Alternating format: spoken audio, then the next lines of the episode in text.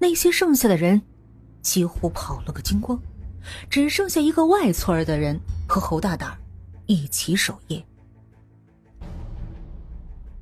一整晚都毫无动静，眼看着天边渐渐泛蓝，都听见鸡叫声了。